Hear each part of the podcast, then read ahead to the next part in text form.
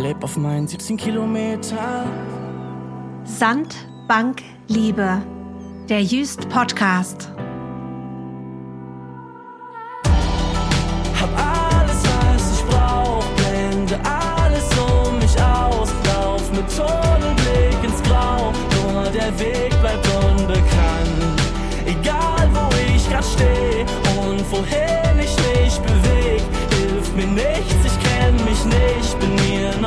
Immer unbekannt. Moin.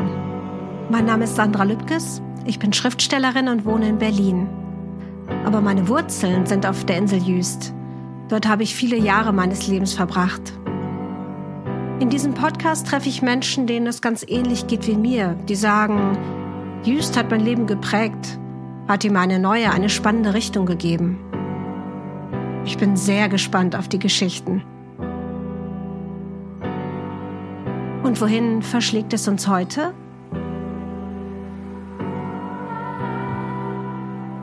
Heute geht es von Jüst aus gesehen 400 Kilometer östlich und knapp 200 Kilometer südlich. Dort lebt Yannick Brunke, Singer-Songwriter, Mitte 20 und schon seit mehr als zehn Jahren im Musikgeschäft erfolgreich. Erster Plattenvertrag mit 18 Hits in den Radiocharts, ausverkaufte Tourneen, mehr als 11 Millionen haben sich schon seine Videos angeschaut. Er schreibt und produziert Musik für Streaming und TV, steht mit Max Giesinger und KF auf der Bühne.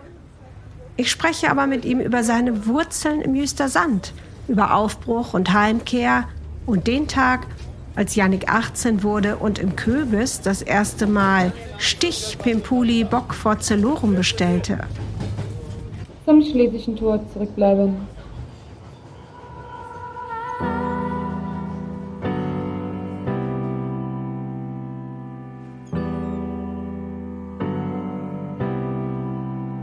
Ich bin heute in Kreuzberg. Um den Raum mal zu beschreiben, er ist 20, 25 Quadratmeter groß.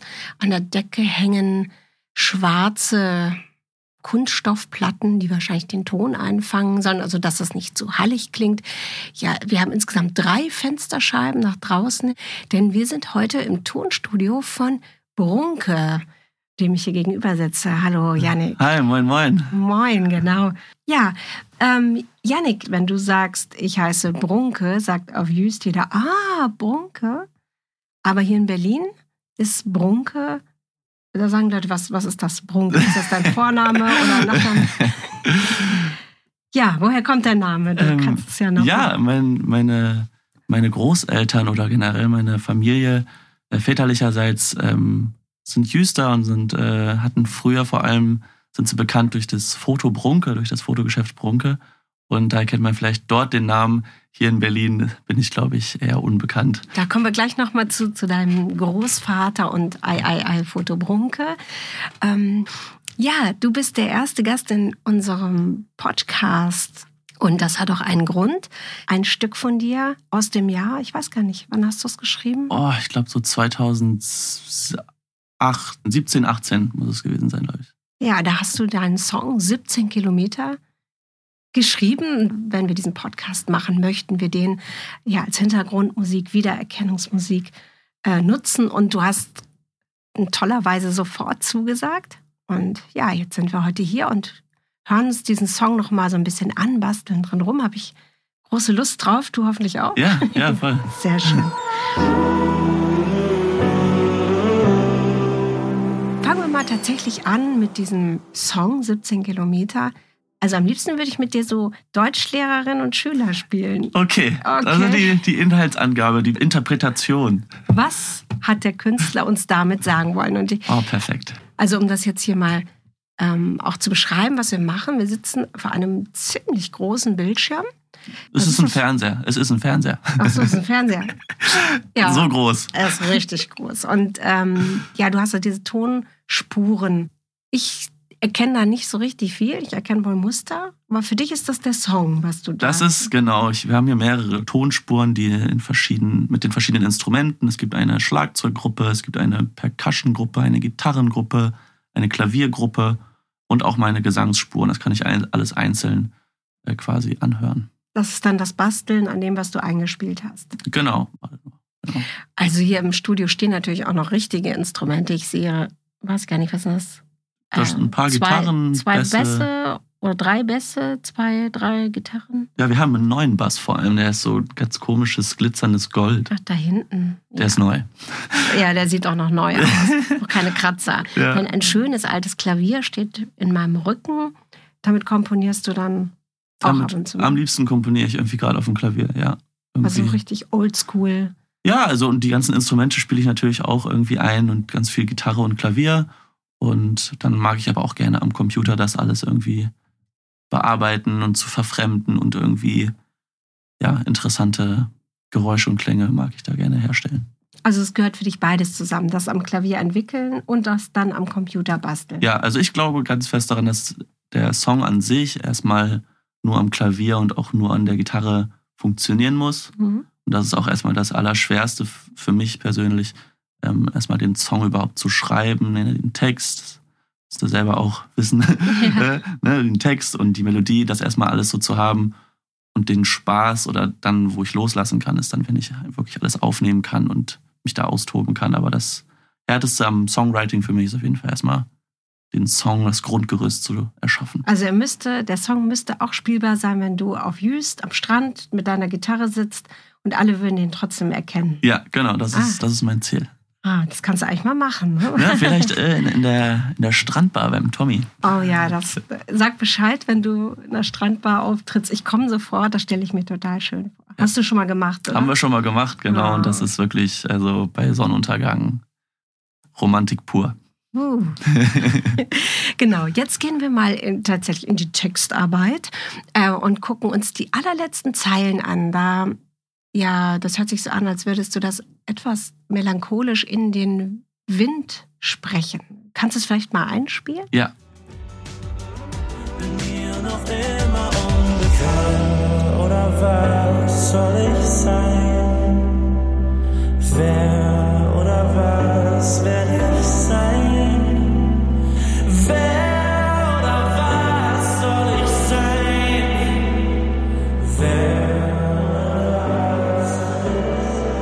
Literatin in mir stellt sich jetzt die Frage, du sagst ja immer, wer soll ich sein? Wer oder was soll ich sein? Hinterher sagst du, was will ich sein? Oder was werde ich sein? Also, wem stellst du denn diese Frage?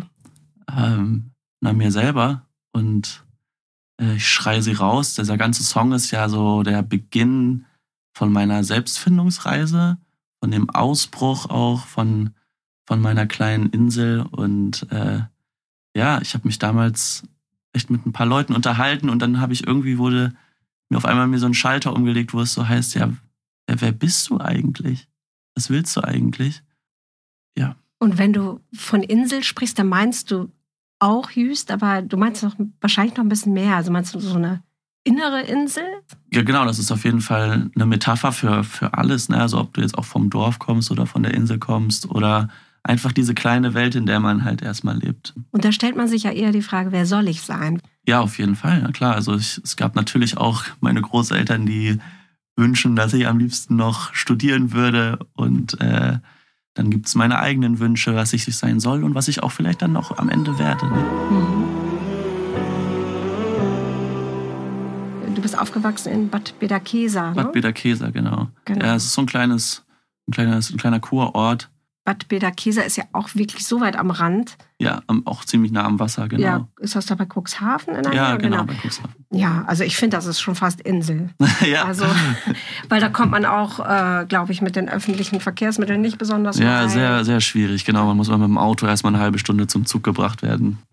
Und hast du dann mal kurz überlegt, ah, ich gehe an die Bank und werde Bankkaufmann oder sowas? Stand das mal zur Debatte? Ähm, nein, das stand für mich nie zur Debatte. Ich hatte eigentlich wirklich immer nur den Plan, Musiker zu werden. Ich habe schon sehr früh angefangen damit, Erfolge gespürt, ähm, weil ich eben schon mit 13 damals mein erstes YouTube-Video hochgeladen habe und das damals so noch total neu war und genau dadurch irgendwie sind so eins zum anderen gekommen und dann hat man irgendwie auch schnell gemerkt oder auch vor allem meine, meine Mutter hat sofort gemerkt, okay, ja, das ist, da brauche ich den nicht von abbringen, das wird der machen.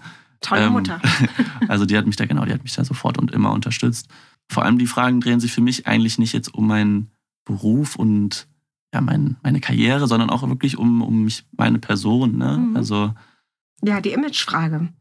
Also du hättest ja auch sagen können, ich werde Musiker und ich lasse mir die Haare bis zu den Kniekehlen wachsen, nehme Drogo und äh, ja, was weiß ich, zerschlage nach jedem Konzert die Gitarre. Machst du nicht.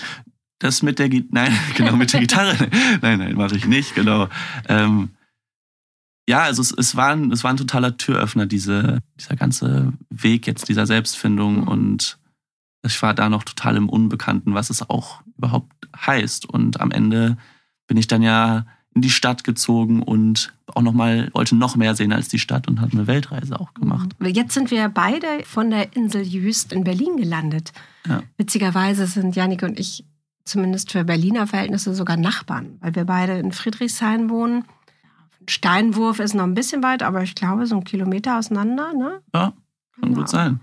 Und dann, und auch hier diese Studio in Kreuzberg. Also ich bin heute mit dem Fahrrad hierher gekommen, einfach mal über die schöne Oberbaumbrücke. Also ich werde oft gefragt, Mensch, wie kannst du denn in Berlin leben, wenn du so viele Jahre auf Jüst gewesen bist? Ich werde oft gefragt, genau, was das für mich für, einen- für einen Unterschied macht und ob das, dass es halt auch ein Kulturschock ist oder wenn ich mit meinen ZuhörerInnen zusammen treffe und mir da, äh, die auch mir irgendwie erzählen, dass sie vom kleinen Dorf kommen und so und die das irgendwie dann auch fühlen. Ja, das muss ja irgendwie ein totaler Kulturschock sein, Mhm. ne, diese Stadt.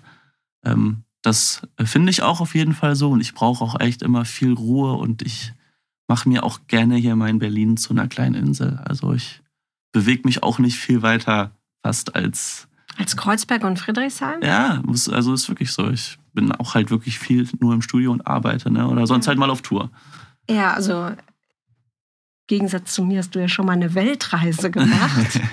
äh, wie kam es denn dazu? Ja, also ich bin mit, quasi wenn wir uns jetzt auch noch an diesem Song weiter orientieren, das war so dieser erste Song damals von meinem Album, was aus drei Kapiteln bestand. Und das erste Kapitel war eben die Insel. Und von der Insel wollte ich ausbrechen und bin hier raus in die große Stadt nach Berlin, eben um meinen Traum zu leben, um Musik zu machen. Und äh, habe dann aber auch gemerkt, dass das dass es nicht genug ist und dass ich, dass da draußen auf jeden Fall noch viel mehr auf einen wartet. Und dann ist es zu dieser Weltreise gekommen. Man muss dazu auch sagen, meine zwei Kumpels und ich sind in 30, 30 oder 32 Tagen um die Welt. Okay. Mal eben schnell ähm, einmal rum. Äh, Singapur, Neuseeland, aber auf so einer Paradiesinsel, wie man es sich vorstellt. Rarotonga heißt die. Und Also so Kokosnüsse. Paradiesinsel, wie du es dir im Bilderbuch vorstellst, ja. Und dann hast du nicht gedacht, ah, da bleibe ich jetzt? Das Ich muss ja gestehen, das war, ja, wir waren da acht Tage oder acht bis zehn Tage und das war irgendwann am langweiligsten, tatsächlich. Ja, weil man, man konnte nicht so viel machen. Ja, das war echt komisch, weil wir waren im Paradies natürlich, ne? Also wärst du meine Romanfigur, würde ich sagen, das ist die Schlüsselszene und dass du im Paradies landest, an einer paradiesischen Insel und dann feststellst, es ist langweilig und dieser Strand auf Jüst ist spannender. Und das muss ich auch wirklich sagen, das klingt jetzt ultra kitschig, aber ich, ich habe ein paar Strände dann sehen dürfen Mhm. auf dieser Welt. Und der schönste ist wirklich immer noch Jüst. Dieser Sand habe ich nirgendwo sonst wieder erlebt. Ja, guck mal. Und mir war das früher immer peinlich als kleines Mädchen, wenn mich, was weiß ich, Brieffreundinnen das erste Mal besucht haben. Und dann dachte ich immer, die erwarten jetzt ne, weißen Sand und Kokospalmen und türkisblaues Wasser und Fischchen, die man sehen kann. Und dann kommen sie nach Jüst und dann ist da dieses olle, graue Meer. Und Quallen liegen tot am Strand rum und es stinkt nach Krebsen. Und so.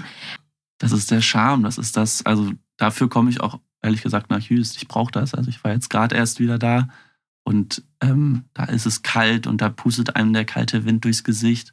Und dann freust du dich umso mehr, wenn kurz mal die Sonne äh, dein Gesicht küsst. Und du freust dich auch, wenn dann die dunkle Regenwolke über Norderney ist.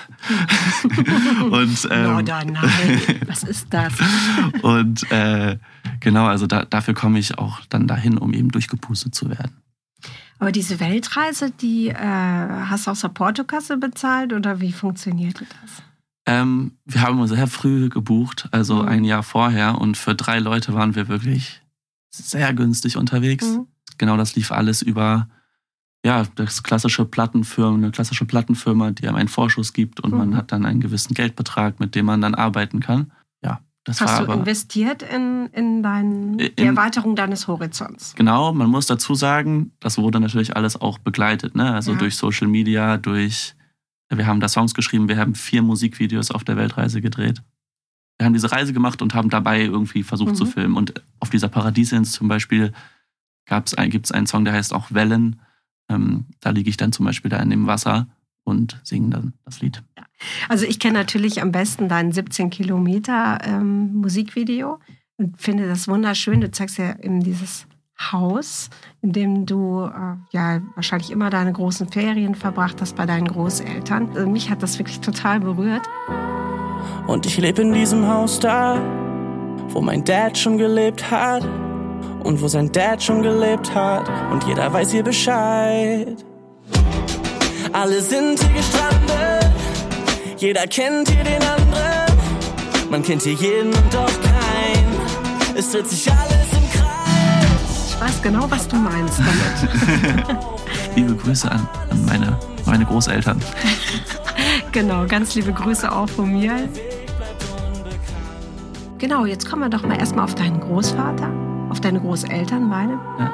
Foto Brunke. Was weißt du denn über diese, diesen Teil der Familiengeschichte, diese Foto Brunke-Zeit auf Jüst? Ach, ich, ich kenne auf jeden Fall viele, viele Bilder. Ich kenne die klassischen Anekdoten, die man so von seiner Großmutter dann immer und immer wieder erzählt bekommt. Und dass Otto Walkes Äh, bei das- euch gearbeitet Genau, da hat. wäre ich jetzt drauf gekommen, Ja. dass der Otto Walkes bei uns gearbeitet hat, dass der Mhm. früher der Pieker war. Also der hat immer die entwickelten Fotos an die Pinnwand gepiekt Mhm. Und äh, hat dann aber frecherweise irgendwann hinten auf die Fotos immer schon seine Ottifanten ge gemalt Aha. und hat dann aber auch mal von meinem äh, Großvater dann auch mal ein bisschen Ärger bekommen natürlich.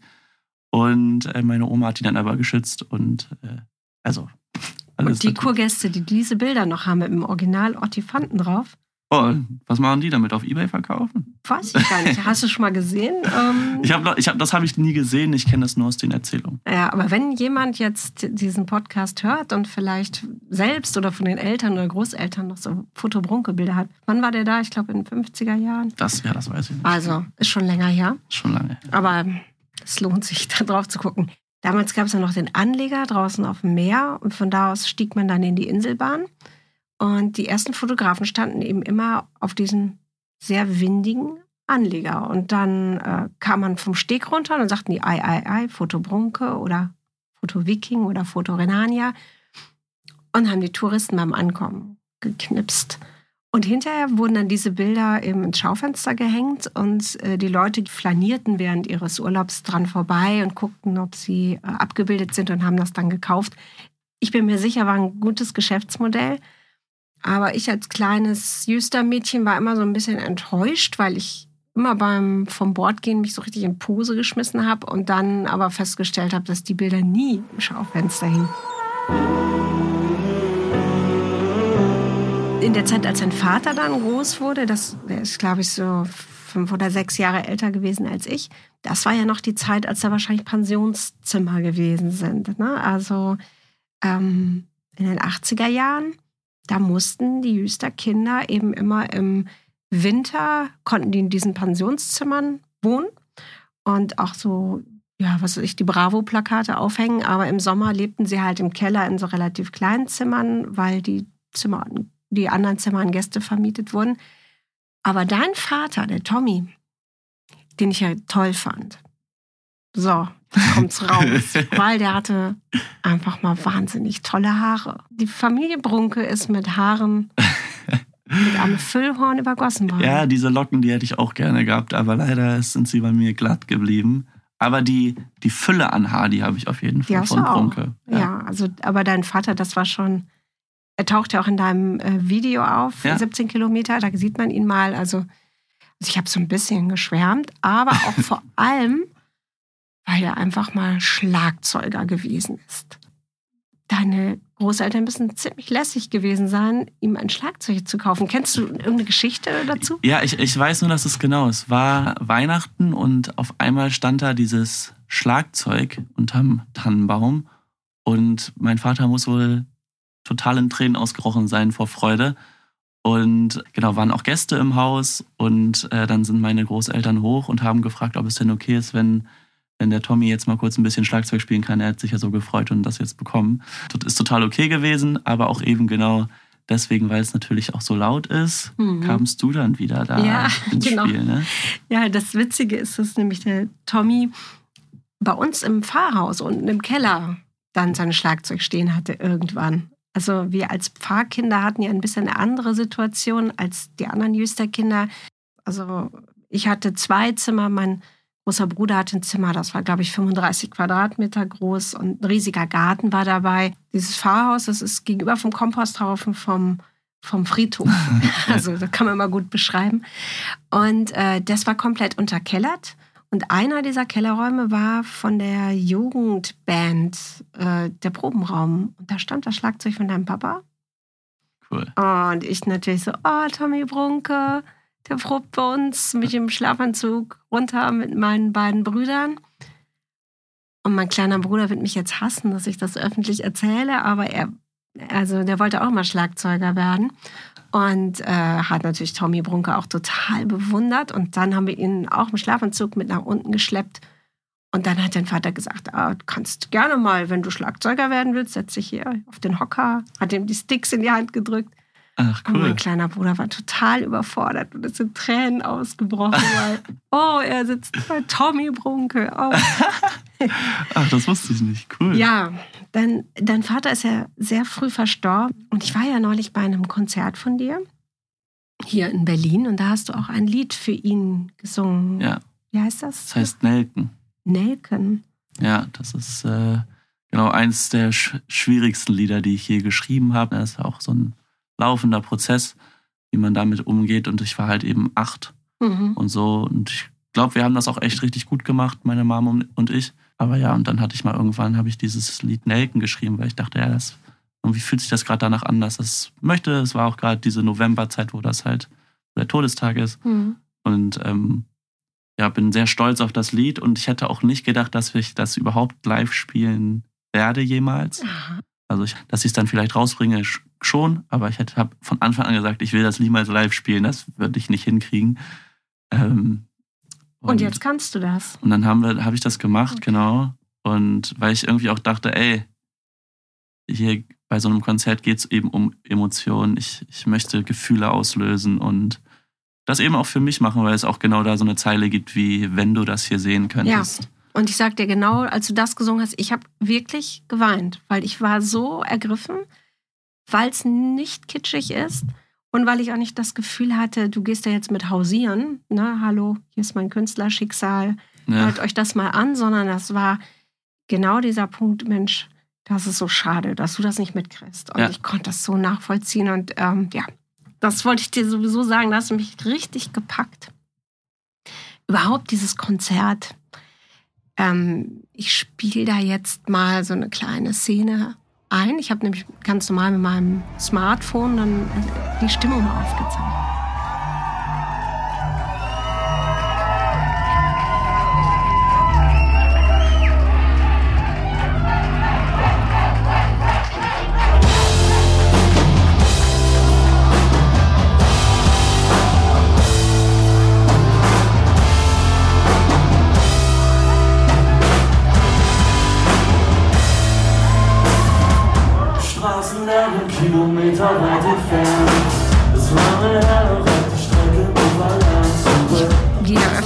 Konzerte und ich liebe Konzerte. Auf so einem Konzert wie bei dir war ich noch nie.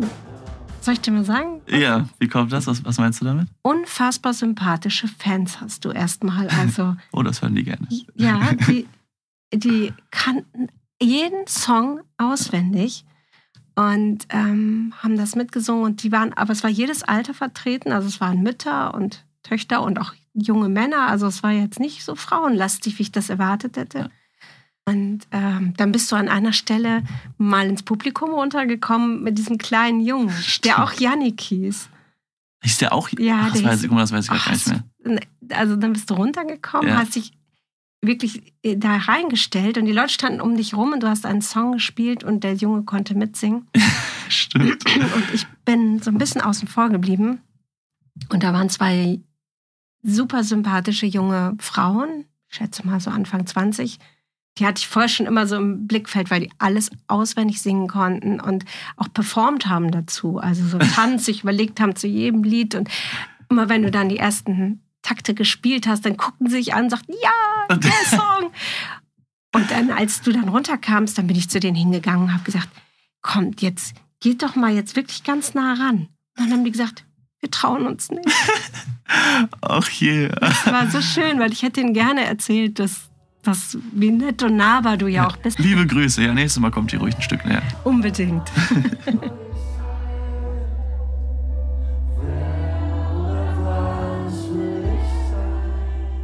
ja, du hast noch ein paar tolle Zeilen ähm, in diesem, die, sie, also, die so auch so teilweise widersprüchlich klingen.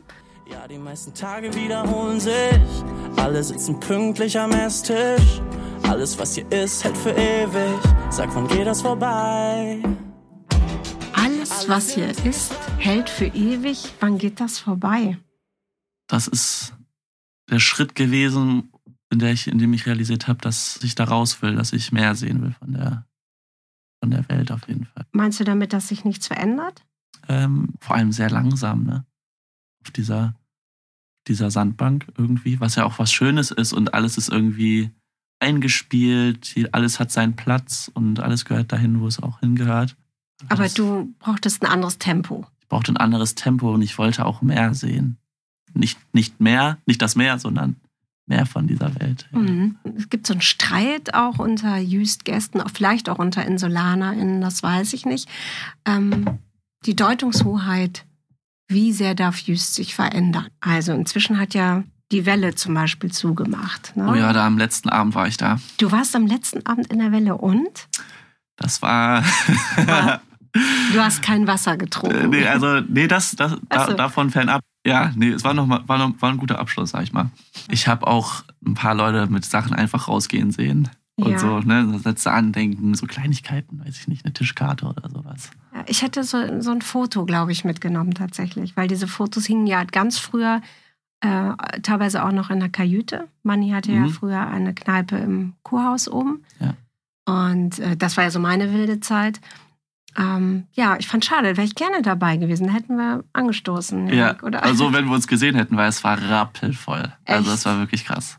Da waren alle da. Ich glaube, die Spelunke war komplett leer. Oh, Mensch. Und sonst äh, gehst du in die Spelunke und Ja, also genau, also wenn ich im Sommer mit meinen ganzen Freunden und Ja. Verwandten und so da bin, dann sind wir schon ziemlich jeden Abend irgendwo in einer von diesen Kneipen da.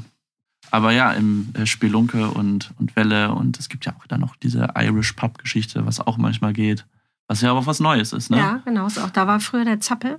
Ja, genau, Zappel. Warst du noch im Zappel oder warst du dann noch Es zu hieß, klein? glaube ich, mal irgendwann wieder Zappel für eine Mhm. kurze Zeit. Ja, aber Zappel hieß nur ganz kurz eigentlich Zappel, weil früher hieß es Strandkorb zu meiner Zeit. Das war, glaube ich, auch die längste Zeit. Und dann hieß es ja auch mal Black Pearl, glaube ich. Genau. Aber Zappel war eigentlich erst ein Spitzname. Ach so, es hieß gar nicht Zappel. Irgendein, irgend so ein, ich weiß gar nicht mehr, wer es war, so ein alter Insulaner hat gesagt, oh, ihr zappelt da ja immer nur rum. Und dann hieß das Zappel, das ist ein Spitzname. Ach so. Ja. okay. Ah, Ja, aber das ist zum Beispiel schade, ne? Das ist keine Disco mehr oder Club. Sagst du Disco oder Club? Ähm, boah, ich würde dazu wirklich Zappel sagen. Ja, aber dafür gab es zum Beispiel dann damals noch nicht Tommys äh, Strandbar, die ja wirklich ein toller Gewinn ist für die Insel. Ja. Ne? Also du siehst es relativ gelassen mit den Veränderungen auf Jüst. Ah, ich, über, über diese Veränderungen freue ich mich, also vor allem über diese Strandbar. Und so der Bahnhof, dass der jetzt anders aussieht, das Den kenne ich ja gar nicht mehr so. Also es geht im Prinzip, ähm, der Streit ist immer, wenn Insulaner etwas ändern oder auch vielleicht Investoren vom Festland etwas moderner machen wollen, dass dann viele sagen, oh nee, das ist aber nicht mehr mein Jüst, wie ich es kenne und es wird hier alles so schnieke. Ja, Köbis hat nicht mehr so eine große Schnapskarte. stimmt, da gab es doch früher, ich hoffe, den gibt es immer noch, den guten alten Stichpimpoli Bock vor rum. Wahnsinn, du kannst das auswendig. Ja, das da war kannst das. du mal einen Song drüber schreiben. Ja, das war wirklich das erste, als ich äh, volljährig war. Bin ich sogar mit meiner Mutter ähm, in Kürbis gegangen, weil mein Vater das eben früher wohl getrunken haben soll. Und dann habe ich gesagt, ich hätte gern bitte zwei Stich Pimpoli bevor Zolorum. Dann sagt er, zwei Stich Pimpoli bitte. Mhm. Also sonst, um jetzt mal ähm, Yannick nicht unrecht zu tun, das sieht hier alles sehr ordentlich aus in seinem Studio. Es, es Ja, gibt noch danke. nicht mal einen überquellenden Aschenbecher. Nein, Nein, raucht Nee. keiner mehr bei euch, oder? doch, der, mein Studiokollege, der raucht, aber der raucht dann draußen. Also hier im Studio wird natürlich nicht geraucht. Du bist ja viel unterwegs. Genau, ich bin ja auch manchmal als äh, Vorband quasi Mhm. unterwegs. Da kann man es ein bisschen lockerer angehen quasi. Aber wenn ich quasi auch wirklich die volle Verantwortung für ne, meine Band trage, ich habe ja auch, ich habe ja Leute, die da für mich arbeiten, dann gibt es vielleicht mal höchstens wirklich ein Bier oder Mhm. so, aber dann bin ich auch eher der, der dann die Band irgendwie ins Hotel fährt und einen klaren Kopf braucht. Und man hält das sonst auch nicht durch. Wenn man vier Shows hintereinander spielt, das ist so anstrengend, das ist wirklich krass. Wir sind bis 0 Uhr noch mit Abbauen beschäftigt dann, müssen dann noch ins Hotel und müssen am nächsten Morgen wieder los Mhm. in die andere Stadt und dann geht das alles wieder los. Da ist keine Zeit für diesen, Für diese, für das Klischee des Rock'n'Roll-Lifestyles. Also, gehst von der Bühne, duscht schnell. Und dann, wenn du dann mit dem Bademantel rauskommst, sitzen da schon die Groupies. Und Nein, also bis zu dem Bademantel hätte ich gesagt, ja, ist auf jeden Fall irgendwann mal ein Wunsch, dass ich es so weit schaffe, dass Mhm. ich eben nur noch ähm, mich auf die Bühne stellen muss und singen kann und spielen kann und mich austoben kann und dann wieder meine Ruhe habe. Ich mag aber auch dieses Aufbauen und da mit meinem Team das alles machen. aber die Groupies willst du nicht. Also dieses, dass, dass, dass du so in der Öffentlichkeit stehst. Ähm, das gehört einfach mit dazu. Ne? Ja. Also das kann man nicht wollen oder nicht, Mhm. nicht wollen. Man wird da jeden Abend angeschrien und Applaus und du, man ist am Abend wirklich einfach nur mal, wird da applaudiert und ne, abgefeiert irgendwie.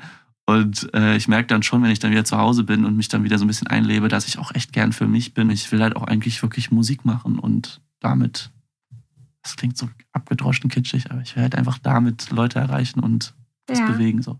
Ich kann dich ja verstehen. Also ich war ja auch mal Musikerin. Ja, Mhm, genau, also ich weiß nicht. Also wir hatten ja auch eine Band auf News, die ganz verlegen sitzt sie hier Ja, gerade. es ist lange her und äh, Strandgut hießen. Ja. genau. Ich kenne euch, ja, genau. Ich hatte früher eine, richtig auch eine CD von euch und ich, wir hatten da schon mal kurz vorher drüber gesprochen, ähm, wusste nicht, dass du das warst. Und Mhm. da war ich echt, echt baff. Du hast ja auch früher Coversongs gemacht, also irgendwelche englischen Hits nachgespielt. Und dann irgendwann ähm, ja, kam das, was du auch gerade beschrieben hast. Ich möchte so gerne etwas schreiben und über etwas singen, ja, was die Leute irgendwie berührt. Und tatsächlich der richtige Erfolg, also auf Jüst waren wir weltberühmt, ähm, der kam mit den eigenen Songs, als wir über dieses Leben auf der Insel geschrieben haben. Wann hast du denn gemerkt, dass du mehr sein willst als einer, der die x-te Version von Wonderwall covert? Bevor ich nach Berlin bin, Mhm. auch in meiner Jugend schon, bin ich erst noch nach Köln, weil da war viel diese YouTube-Szene, das war ja auch mal so eine Welt für sich. Viel, da wurden viele YouTube-Videos gedreht und da war erstmal so Köln das Berlin Mhm. von heute. Mhm. Und dann mussten auch diese eigenen Songs. Und dann Kommen, mussten die eigenen Songs kommen, genau, weil ich, Ja. ich kann nicht für immer Coversongs machen. Ja. Und ich möchte auch was erzählen und was sagen und das, was ich erlebe, irgendwie niederschreiben. Genau. Ja, und jetzt spielst du ja tatsächlich ganz äh, andere Songs. Also se- diese Selbstfindungsthematik ist noch nicht weg, nicht abgefrühstückt, aber also wo jetzt bei deinem Konzert die meisten am lautesten mitgesungen haben, war ja dieses Baby, lösch mal bitte Lösch mal bitte meine Nummer. Nummer. Ja. Auch ganz. Ich mag den Rhythmus sehr. Und das haben die geschrien, die Leute im Publikum. Ja, das und ist- ich dachte, also da geht es darum, dass ein Typ wirklich nicht mal von seiner Ex angerufen werden will oder überhaupt wirklich den Kontakt ko- abbrechen will. Ja. Da bist du schon so ein bisschen schnippisch. Aber ja, genau, aber auf so eine, auf so eine schmunzelnde Art, weil am Ende, wir können da auch ganz offen und ehrlich sagen, dieser Typ, das bin ich. Mhm, okay. Das lyrische Ich bist du. ja. Ähm, ursprünglich habe ich den Song mal auf Englisch geschrieben mit Ah. einem, mit einem Songwriter-Kollegen aus, aus äh, äh, England, der hier war. Und wir haben einfach einen Song geschrieben, der hieß Delete My Number. Mhm. Und äh, ich hatte einfach zwei Jahre, nachdem ich diesen Song geschrieben hatte, immer noch einen Ohrwurm von dieser englischen Demo, die da irgendwo zwischen meinen anderen tausenden Songs auf meiner Festplatte rumliegt. Und dann dachte ich, ey, lösch mal bitte meine Nummer, delete my number. Ja. Irgendwie, es hat alles so gepasst und dann habe ich es mal versucht. Ich habe es noch nie gemacht, einen Song auch auf Deutsch übersetzt. Und dann waren genau die ganzen Plattenfirmen da sehr angetan von und ich war erst so, ah, wusste ich jetzt gar nicht, hätte ich jetzt nicht gedacht. Ja, und du hast mir vorhin verraten, dass du jetzt äh, wieder viel im Studio sitzt, weil du gerade an einem neuen äh, Album, sagt man noch, oder? Auch wenn ihr es nicht mehr als Schallplatte verkauft. Aber heutzutage muss, bringt man jeden Song Einzeln raus. einzeln raus, am Ende bündelt man das. Weil sonst geht auch ein Song einfach mindestens unter oder mehrere. Den roten Faden, den muss ich mir noch so ein bisschen auch noch finden. Okay. Auf jeden Fall. Also ich bin noch echt mitten im Prozess. Ich habe jetzt schon meine ersten Songs geschrieben, merke, worum es geht und merke auch, dass es auch wieder um Selbstfindung geht. Es geht Mhm. um, um Träume, die auch echt schwer zu erreichen sind. Es geht um, es geht auch mal darum, dass ich mich, dass ich mich verliebe Hm. und nicht immer nur darum, wie ich irgendeiner Ex-Beziehung hinterher weine.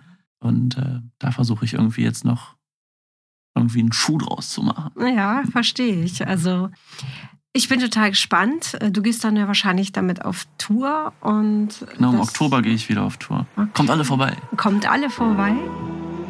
Sandbank Liebe. Diese Podcast-Folge ist jetzt fast vorbei. Doch bevor ich mich von meinem Gegenüber verabschiede, stelle ich noch fünf Fragen.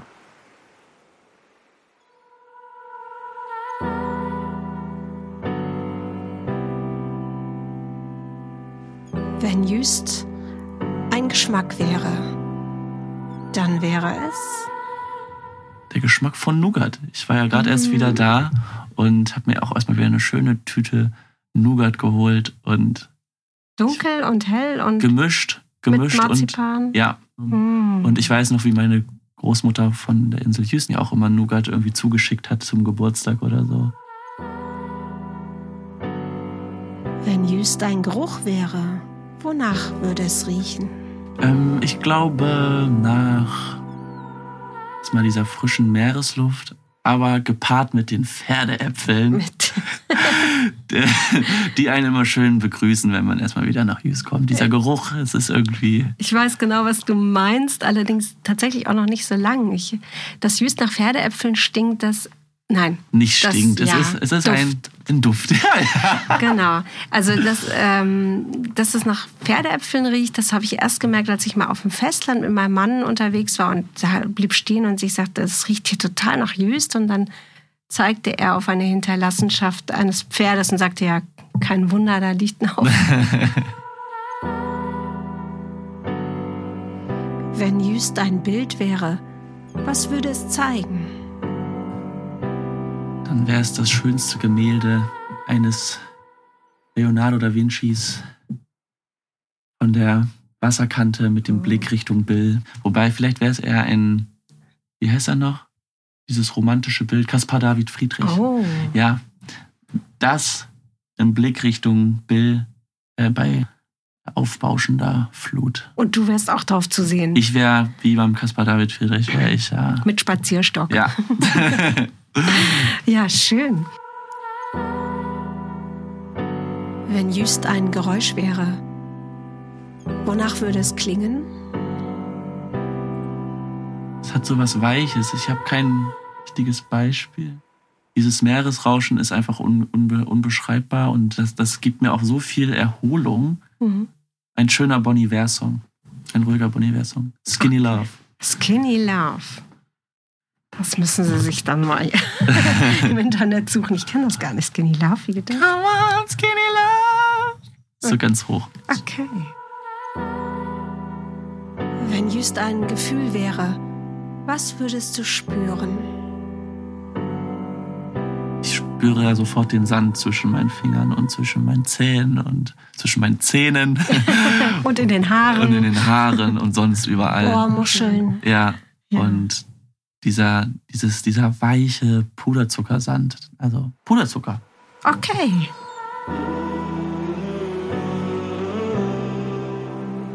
Ja, Janik, ich danke dir. Ähm, war total spannend hier bei dir in deinem Studio. Und äh, ich freue mich sehr, dass du den Song zum Podcast beisteuerst. Wir basteln jetzt gleich noch ein bisschen hier und da rum. Und äh, ja. Sehr gerne, vielen Dank. Hat sehr viel Spaß gemacht. Das fand ich auch.